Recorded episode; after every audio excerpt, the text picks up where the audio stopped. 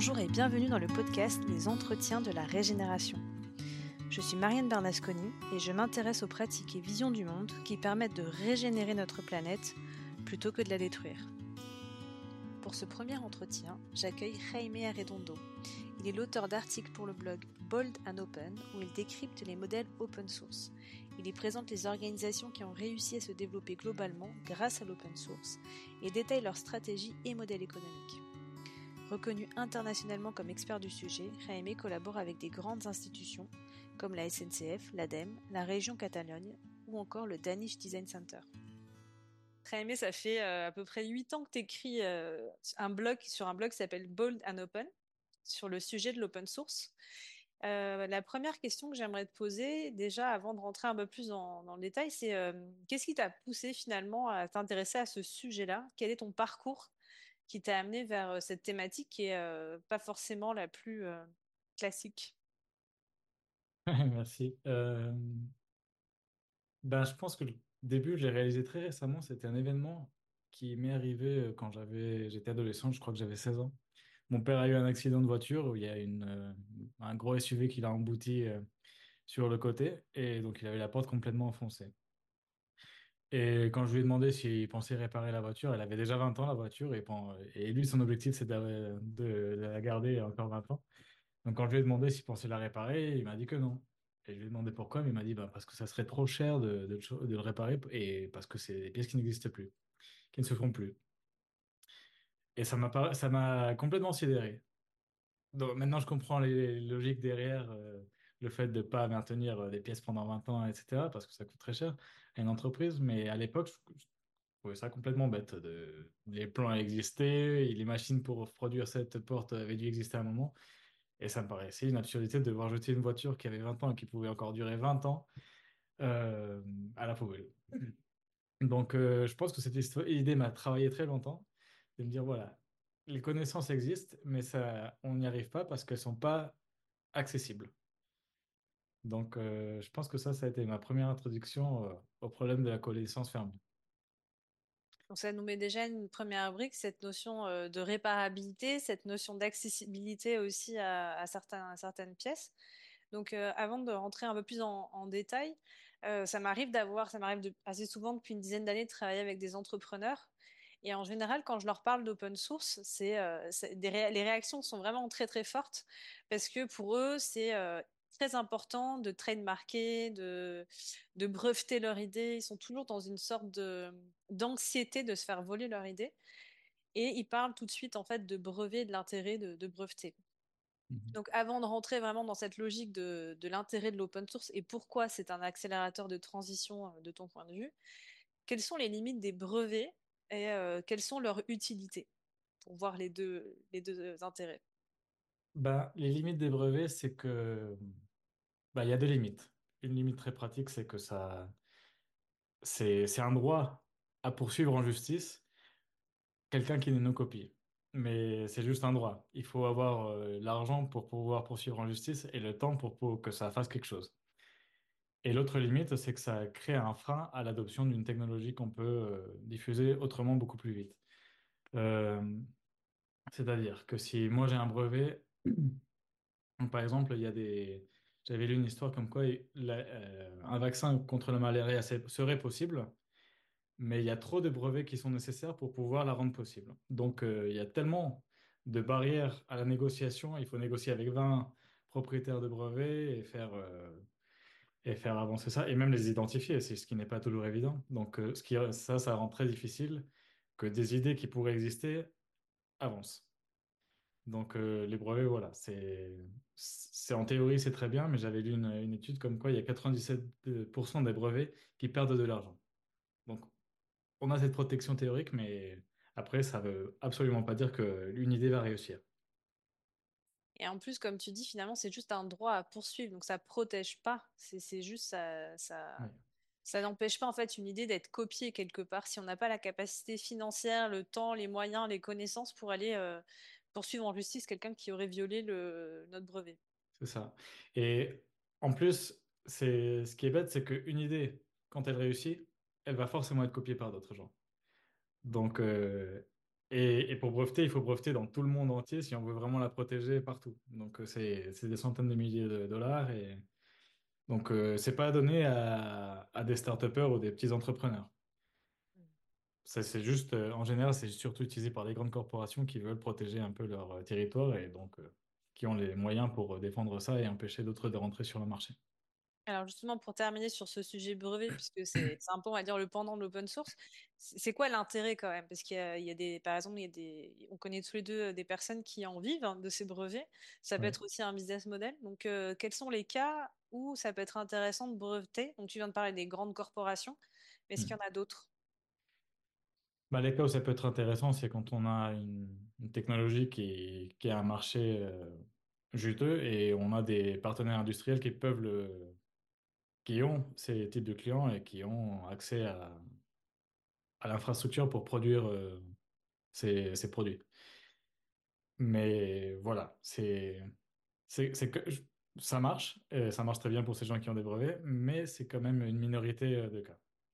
C'est vraiment dans le cas où c'est une façon de financer une R&D, par exemple, très pointue, pour Hmm. lequel, en fait, on va être rémunéré pour notre capacité, finalement, à apporter des innovations euh, très précises. Peut-être que dans ce cas-là, c'est peut-être Oui, voilà.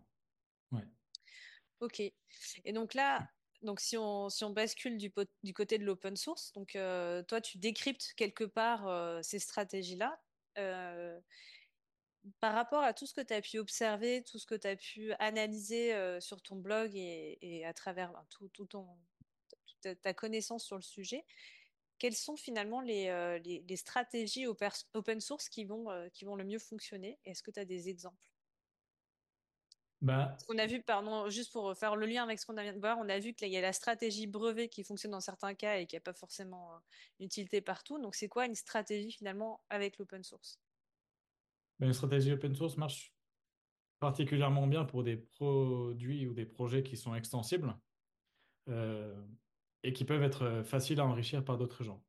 Et donc, par extensible, ça peut vouloir dire beaucoup de choses. Ça peut être euh, bah, comme la Wikipédia, ça peut être extensible dans le sens où des gens peuvent rajouter du contenu. Ça peut être extensible comme le, logiciel ou, ou du hardware comme Arduino, où des gens peuvent rajouter des fonctionnalités par-dessus, ajouter des nouvelles, euh, de nouveaux graphismes, de nouveaux thèmes, de nouveaux plugins, euh, de nouvelles librairies euh, de fonctionnalités par-dessus. Ou ça peut être extensible dans le sens comme le Reaper Café, où d'autres gens peuvent organiser des événements autour d'eux et faire passer à l'échelle euh, une certaine méthodologie ou un certain type d'événement. Euh, donc ça, c'est si un projet est facile à étendre par d'autres, il y a un, un potentiel à, à développer un projet open source euh, très solide, qui, qui a la- le pouvoir que, de se faire euh, améliorer par la communauté. Et là, tout à l'heure, tu disais une, réuss- une idée qui est réussie va être de toute façon copiée. Donc, finalement, dans- par rapport à ce que tu es en train de dire, c'est quoi l'intérêt d'être copié? C'est quoi l'intérêt d'être copié? Ben, c'est quand on est, quand on démarre un projet, en général, on n'a pas beaucoup de réseau, on n'a pas beaucoup d'argent. Euh, en tout cas, on n'a pas le même, les mêmes moyens qu'une grosse entreprise qui est établie depuis des dizaines d'années. Donc, le fait de se faire copier permet aux- euh, que ce soit les autres qui développent euh, notre euh, marché et notre entreprise avec nous. Donc, au lieu de lutter contre eux, ben, on profite de leur énergie pour euh, avancer beaucoup plus vite sur des idées qui qui sont pas forcément très développées ou qui ont des marchés encore très, très peu mûrs.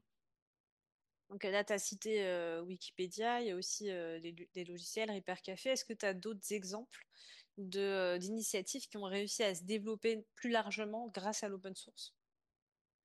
Euh, oui, il y en a énormément. Ben, dans les produits physiques, euh, il y a Arduino, il y a, pendant le Covid, on a eu euh, Maker, qui était, euh, des ingénieurs qui, face à la pénurie euh, de respiratoires, de respirateurs dans les hôpitaux, ils se sont dit, bon, ben, on va redévelopper un produit en open source euh, qui va coûter dix fois moins cher avec des produits standards qui sont déjà accessibles dans des euh, quincailleries. Et ils ont réussi à développer un respirateur pour 1000 euros euh, au lieu de dix mille euros en commençant à développer en open source. Donc, ils ont eu euh, l'armée qui a commencé à collaborer avec eux pour leur proposer des produits et, tester des choses. Il y a beaucoup d'exemples. Il y a WordPress dans le logiciel, il y a Wikipédia, il y a énormément de déclinaisons de la Wikipédia, euh, même commerciale. Euh, Il y a un site qui s'appelle Fandom, qui est une espèce de Wikipédia pour euh, tout ce qui est ben, fanatique des films, des jeux vidéo, où eux-mêmes se créent leur propre wiki sur les univers de leur, euh, de leurs héros. Il y a beaucoup, beaucoup, beaucoup d'exemples que je pourrais partager, mais euh, après, dans le monde aussi paysan, il y a l'atelier paysan, où il y a des... euh, ben, les paysans se développent eux-mêmes leurs euh, propres outils. Euh, ils, ils ont des, besoins, ils vont à l'atelier paysan, ils testent avec des experts euh, comment ils peuvent le designer, et ensuite, euh, ils les, ils les adaptent à leurs propres besoins et le repartagent en open source. Donc, d'autres paysans peuvent ensuite adapter ces outils qui existent déjà à leurs propres besoins. Donc là, c'est moins le passage à l'échelle, mais plus la, euh, la personnalisation par rapport à leurs besoins locaux. Hmm. Donc là, dans ce que j'entends, j'entends beaucoup une notion de décentralisation quelque part, Mm. puisque c'est l'ouverture à la communauté qui va permettre d'enrichir et en même temps de, de pouvoir personnaliser par rapport à ses propres besoins, plutôt qu'on va dire un, un modèle classique d'un d'un MacBook euh, vendu euh, dans le monde entier à l'identique, qui est complètement breveté, où on n'a pas forcément la, la possibilité de le perso- personnaliser autant que, que, qu'un produit, on va dire, open source. Donc, euh, je vois tout à fait l'intérêt, en tout cas, du point de vue des utilisateurs. Quel est l'intérêt, enfin, dans ces stratégies open source, qui dit stratégie dit aussi rentabilité. Euh, donc, comment, comment ça fonctionne? Comment est-ce qu'on peut développer un produit, un service en open source et, euh, et être rentable? Ben, c'est une question t- très simple, c'est il faut juste vendre quelque chose pour plus cher que ce qu'elle nous coûte à produire. C'est c'est tout simple. Donc euh, c'est comment dire? Est-ce que tu as un exemple peut-être euh, d'une euh, euh, d'une société qui est très rentable hein, tout en en étant dans une stratégie open source? Oui, bah c'est très technologique donc euh, mais un des pionniers dans le hardware, c'était Arduino et Adafruit où ils ont commencé à produire des kits électroniques Et au début, ils disaient, bon, on va partager ces plans en, en- en open source et n'importe qui va pouvoir se les reproduire chez soi. Mais ce qui s'est passé, c'est que les gens voulaient pas, ils, ils étaient reconnaissants d'avoir accès à la technologie, à- au plan et à comprendre comment ça fonctionnait. Mais ils disaient, moi, j'ai pas forcément envie d'aller m'embêter à chercher tout, euh, toutes les pièces à gauche et à droite pour le reproduire moi-même. Euh, de même, de même que si moi j'avais un plan d'un aspirateur, je ne m'amuserais pas forcément à, le produire. Je, vais plutôt aller l'acheter euh, tout fait. Donc, euh, ces gens-là, ils ont commencé à produire ces kits pour les, leur communauté, pour les gens qui leur demandaient. Et donc, voilà, ils avaient une liste de matériaux et, qui coûtait X et ils mettent leur marge par-dessus et le revendaient. Et maintenant, c'est des entreprises. Arduino, ils ont plus de 30 millions de clients. Ardefruit, euh, ils doivent être pas très loin, et bon, etc. Donc, il suffit de, comprendre sont, qu'est-ce qu'on apporte à nos clients, voir si ce qu'on leur apporte vaut plus que ce que ça leur coûte, et leur vendre. Donc en fait, ce que je comprends aussi, c'est que s'exposer à des communautés d'utilisateurs et être beaucoup plus dans la co-création, ça permet aussi d'identifier des leviers de, pour les satisfaire, enfin, pour satisfaire des besoins, d'identifier des, des besoins à satisfaire pour reformuler et, euh, et de leur proposer finalement des, des services des, ou des produits qui euh, leur facilitent la vie et qui leur permettent euh, à la fois d'accéder à, à la technologie ou à la connaissance, tout en aussi leur proposant, on va dire, un catalogue, quoi. C'est ça. Et, c'est, et, et dans ce cas-là, c'est vraiment la communauté qui aide à définir la suite du catalogue. Hmm. Est-ce qu'on, c'est quoi leurs besoins, c'est quoi leurs difficultés, c'est quoi leurs freins, et donc on peut continuer à, à leur rendre service en déblayant tous ces obstacles. Et comme tu disais tout à l'heure, finalement, ça, on, on est dans une logique où on va développer son entreprise euh, avec finalement ses utilisateurs. Donc ça, c'est euh, une façon aussi d'aller plus vite ou d'aller plus loin probablement. Mm. C'est ce que tu Oui, veux dire. parce, bah, il y avait un exemple que j'avais beaucoup aimé euh, il y a quelques années, WordPress. Ils avaient partagé euh, une liste où ils montraient euh, le nombre de personnes qui touchaient en trafic et le nombre d'employés. Donc, ils comparaient Facebook, Amazon, Twitter et eux. Donc ils ont, ils avaient été tous plus ou moins dans les mêmes ordres de grandeur, des centaines de millions de personnes touchées par leur site, mais avaient genre dix fois moins d'employés que les autres. Parce qu'ils peuvent s'appuyer sur une communauté euh, de gens qui les aident à développer leurs produits et qui les aident à distribuer euh, ce qu'ils font beaucoup plus largement que ce qu'ils pourraient faire autrement. Donc l'open source, finalement, c'est un levier pour faire beaucoup plus avec beaucoup moins. Alors si je me fais un petit peu l'avocat du diable, parce que là pour l'instant on se dit bah, l'open source c'est la clé euh, pour beaucoup de, beaucoup de choses, je pense notamment à des scandales qui, ont- qui avaient euh, eu autour de Wikipédia Mhm. par rapport au fait que ceux qui contribuaient le plus, bah, finalement biaisaient quand même le contenu de Wikipédia, puisqu'en plus c'était, euh, il y avait une histoire de comi- comité qui était euh, mâle, blanche, Oui. euh, et, et donc ça crée des biais par rapport à des contenus. Donc quels Mhm. sont les, comment ça se passe, quels sont les garde-fous finalement pour permettre de d'à la fois d'être dans la co-création avec une communauté d'utilisateurs et en même temps de faire en sorte de garder une certaine qualité et une certaine objectivité? Oui, ben ça, c'est un vrai problème. La diversité dans la communauté open source. D'ailleurs, c'est pas parce que c'est open source que c'est bon. Il y a, pour, pour prendre le- le- l'ex- l'exemple le plus extrême, il y a Daesh, euh, on, peut considérer ça une organisation open source, où euh, il y a des gens qui ont mis des, pistolets en, imprimante 3D euh, qui peuvent être faits de, manière décentralisée. Donc tout ce qui est open source, c'est pas forcément bon. Là, le point qui est important que tu évoques, c'est il faut réfléchir à la diversité des profils et il y a une gouvernance aussi diversifiée qui assure que tout le monde peut participer. Comme tu dis, dans Wikipédia, c'est formé au début autour d'hommes blancs euh, d'un certain âge. Et, euh, et après, c'est difficile à défaire même si on a la volonté de le faire, après, c'est difficile de changer cette culture-là.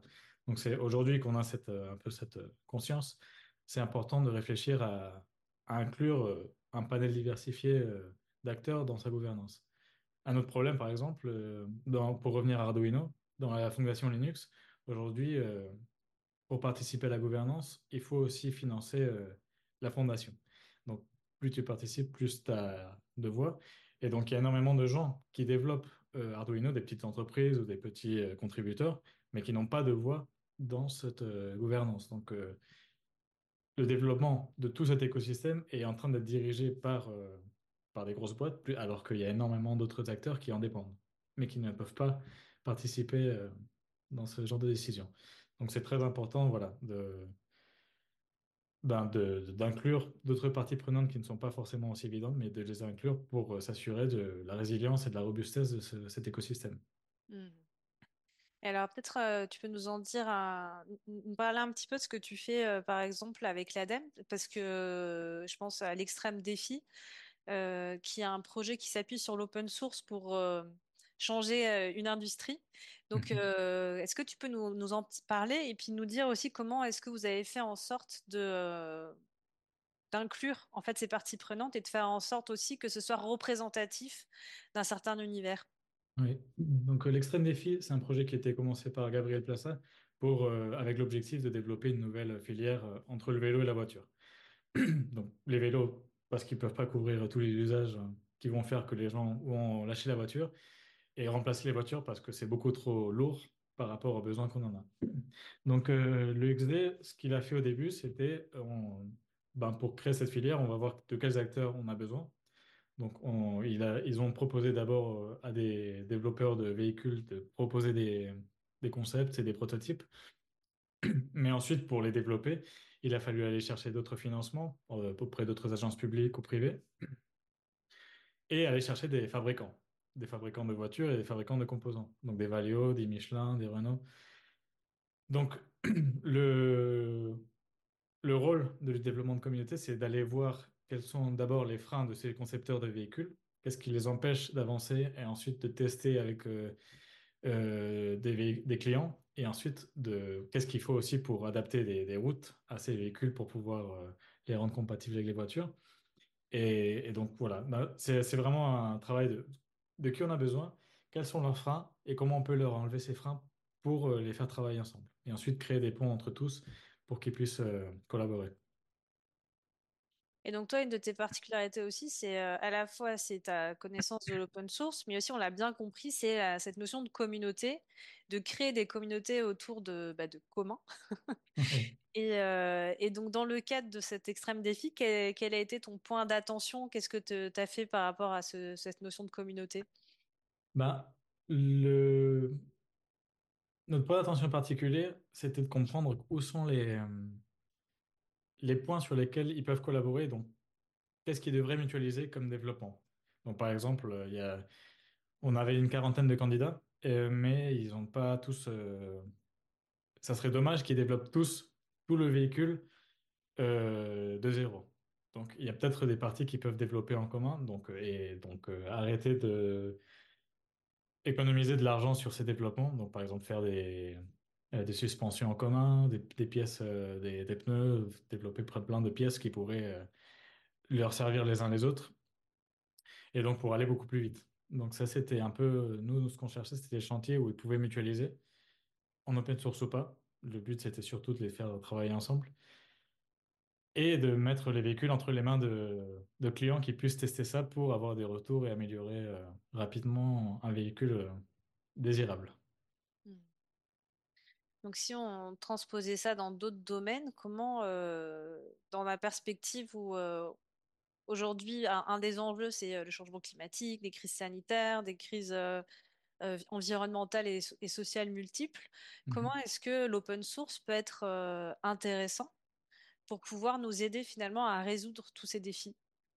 Comment est-ce que tu vois les choses? Oui, bah, il y a- bon, il y en a, beau- il y en a énormément plus, mais là, les deux plus évidents qui me viennent à l'esprit, c'est le premier, bah, c'est qu'on peut répondre beaucoup plus rapidement à une crise euh, en open source. On l'a vu avec les crises du Covid, avec euh, aussi la crise de Fukushima, où il y a des, des développeurs en open source qui ont commencé à faire des mesureurs de, euh, de, de radioactivité Activité? Merci. En, en open source et qui ont pu être diffusés très très vite par rapport à ces problématiques. Donc dès qu'il y a une crise, c'est beaucoup plus rapide de- d'y répondre et de collaborer pour trouver une solution et de la diffuser rapidement. Là, on a vu par exemple pendant le Covid, des vaccins brevetés n'ont pas pu euh, être accessibles pour le tiers-monde parce que c'était breveté et on ne voulait pas leur euh, donner les plans de comment le produire, alors qu'ils avaient parfaitement les moyens de le produire en Inde et en Afrique du Sud. Euh, et la deuxième idée, j'ai oublié. Mais Tu parlais de la voilà. petite donc, paysan peut-être aussi, je sais pas. oui, ben c'est voilà, c'est d'adapter aussi localement les, les solutions beaucoup plus vite parce que voilà, une solution standard n'est pas forcément adaptée à tous les contextes. Donc, dans, face à une crise, euh, on peut, on peut l'adapter localement beaucoup plus facilement. Et donc, euh, aujourd'hui, on a vu en tout début de cet entretien qu'il y avait euh, beaucoup de blocages, en tout cas dans, dans- de ce que j'observe moi dans le monde de l'entrepreneuriat, euh, de cette vraiment cette, euh, cette volonté tout de suite de penser brevet, alors qu'on a, on a discuté déjà des limites. Donc finalement, par rapport à, des acteurs économiques euh, ou même publics, je ne sais pas, pourquoi pas, quel serait, comment dire, comment, comment est-ce qu'ils pourraient euh, mieux intégrer finalement cette, euh, cette façon de penser, c'est-à-dire penser dans une logique de décentralisation, de, de participation de communauté. Euh, est-ce, qu'il y a des, des exemples déjà et quel serait l'intérêt pour eux finalement? Oui, oui, oui, ben, il y a beaucoup de... ben, peut-être le point de départ, ça serait de comprendre quels sont leurs objectifs de leur organisation et quels sont leurs challenges, quels sont leurs défis principaux. Et donc, à partir de là, réfléchir comment est-ce que impliquer une communauté pourrait nous aider là-dessus? Si on répartissait tout ça, comment est-ce que ça pourrait aller plus vite? Donc là, par exemple, ça, ça me fait penser à un projet avec lequel j'avais travaillé avec la SNCF, où l'agence ben, doit simuler des infrastructures assez régulièrement pour créer des gares, pour créer des infrastructures ferroviaires, etc. Et mais il dépendait de simulateurs euh, propriétaires. Donc ça, ça avait des impacts sur, euh, sur des gares, des investissements à des milliards euh, d'euros. Mais il, voilà, il demandait des, des études sur ces simulateurs propriétaires et ne comprenait pas les résultats parce qu'ils recevaient des choses différentes par rapport aux mêmes formules. Donc ils se sont dit, bon, on va redévelopper ces mêmes simulateurs en open source et on va les mutualiser avec euh, les autres SNCF allemandes, suisses, espagnoles, etc. On va les mettre en open source, on va partager nos, algorithmes, nos modèles, etc. Et donc là, ils, ils ont créé un- une fondation qui s'appelle la Open Source Association, pardon, l'Open Rail Association. Et donc maintenant, ils peuvent commencer à mutualiser toutes ces données, aller beaucoup plus vite et, avoir des, des résultats beaucoup plus fiables. Et donc, euh, et l'argent public, il est investi de manière beaucoup plus intelligente. Au lieu d'investir, de dépenser des millions dans des licences euh, propriétaires et ne pas avoir accès aux données et à pouvoir l'étendre et l'améliorer comme eux l'entendent, là, ils peuvent vraiment l'étendre dans toutes les directions. Et donc, il y a cette notion aussi d'inter- d'interopérabilité, si c'est ça aussi, ou c'est un autre sujet? Si, si, c'est tout à fait ça. Ok, donc un autre, euh, un autre aspect, c'est cette notion, on a déjà un peu parlé, mais cette notion aussi de coopération, de faciliter la coopération, d'être plus intelligent euh, ensemble plutôt que de vouloir euh, un- tout, tout garder au sein de, de son organisation. Et ce que tu dis, ça me fait penser en fait, alors c'est pas exactement de l'open source peut-être, mais en tout cas, comment l'appliquer à des instances publiques, c'est vraiment cette notion de participation, d'ouvrir euh, ouvrir le débat, impliquer des, citoyens dans euh, dans l'imagination de nos services publics, par exemple. Donc ça rejoint la démocratie participative, peut-être d'autres d'autres dimensions. Mais euh, ça me fait penser, on a beaucoup parlé en fait de produits, on a parlé de technologie. Euh, il y a aussi la connaissance, on en a Mhm. parlé avec Wikipédia. Est-ce que il y a d'autres exemples qui, euh, qui sont pertinents sur cette notion de mettre la connaissance en open source? Euh, ben, dès qu'il y a de la connaissance, tous les sujets qui sont dans des livres euh, ou dans l'éducation pourraient être mis en open source. Après, l'enjeu maintenant, c'est ensuite de créer une communauté autour de cette connaissance. Comment faire que les gens l'enrichissent? Parce que c'est pas parce que c'est en open source que ça va, les gens vont s'en emparer, le diffuser l'enrichir. Donc, euh, toute connaissance peut être étendue, peut être appliquée, peut être pratiquée ensemble. Mais euh, la difficulté, voilà, c'est comment est-ce qu'on crée des ponts pour euh, la communauté pour qu'elle puisse euh, comprendre comment contribuer, comprendre l'intérêt pour elle de contribuer, et ensuite, c'est le verbe en, en- anglais empower, mais comment leur donner le, ce pouvoir de, s'emparer du truc et ensuite de, les récompenser pour reprendre ce leadership dans l'enrichissement du commun. Alors là, justement, on rentre aussi dans un des domaines d'expertise, c'est comment est-ce qu'on crée une communauté qui soit active, qui participe. Euh, quels, sont, tes conseils en fait? Comment tu crées ce cadre de contribution et de, leadership? Euh, bah, euh, moi, ma manière de le faire, c'est la manière lente, mais sûre. C'est, vraiment d'aller parler aux gens, de comprendre, pas forcément parler avec beaucoup de gens, mais parler avec des- une dizaine de personnes au minimum, et comprendre quels sont justement bah, voilà, leurs défis, sur quoi ils travaillent, avec qui est-ce qu'ils aimeraient être mis en relation, euh, et qu'est-ce que, quels sont les outils qu'ils utilisent euh, aujourd'hui. Et ensuite comprendre bah, voilà, quels sont les points en commun qui fait que les gens seraient... euh, euh, intéressé à, à contribuer, à utiliser le commun et ensuite ben, à participer avec d'autres gens. Donc, il y avait, y a deux manières de lancer des communautés, c'est avec un grand lancement euh, ou un petit lancement. Le grand lancement, ça ne marche pas parce que en général, les gens, on n'est jamais prêt au début, donc les gens voient un- une première version et se rendent compte que c'est pas du tout mûr et donc le, si ça, si ça intéresse pas grand monde, ils voient qu'il n'y a pas d'activité, tout le monde part et ne reviendra plus jamais. Alors qu'avec un petit lancement, on peut commencer à inviter une dizaine, vingtaine de personnes et commencer à avoir des conversations avec eux qui se, et, à engager ces gens-là. Et une fois qu'on a un petit groupe qui est actif, on peut commencer à venir des personnes de 5 en 5 jusqu'à faire grossir une communauté de manière plus ou moins organique. Et euh, cette activité fait que les autres participants peuvent donner la bienvenue aux autres, les, les acculturer et peu à peu ben, les faire monter en compétences aussi.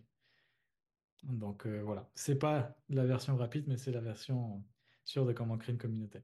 Hmm. Est-ce que tu as des exemples? Euh, bah, je pensais par exemple à la Team for the Planet, où c'est un petit peu leur fonctionnement, il me semble. Je sais pas si tu veux en Oui, parler ou si tu as d'autres exemples. ben, pour prendre un exemple un peu célèbre, c'est Facebook ont commencé comme ça. Ils ont commencé d'abord euh, dans leur campus euh, à Har- à Harvard et, euh, et ils ont commencé, voilà, on active tout ce groupe-là et quand ils ont appris à activer un, un petit groupe, ils sont allés dans d'autres universités où ils ont fait la même chose. Et une fois qu'ils ont saturé les universités, ils sont passés, on, invite les familles et les amis des- de ces étudiants. Et donc, c'est aujourd'hui où on a des milliards de personnes sur Facebook. Euh, mais c'est le fonctionnement de pratiquement tous les projets open source que je connais. Où d'abord, on commence avec un petit groupe, le Repair Café par exemple. Ils ont commencé avec euh, un atelier de réparation à Amsterdam.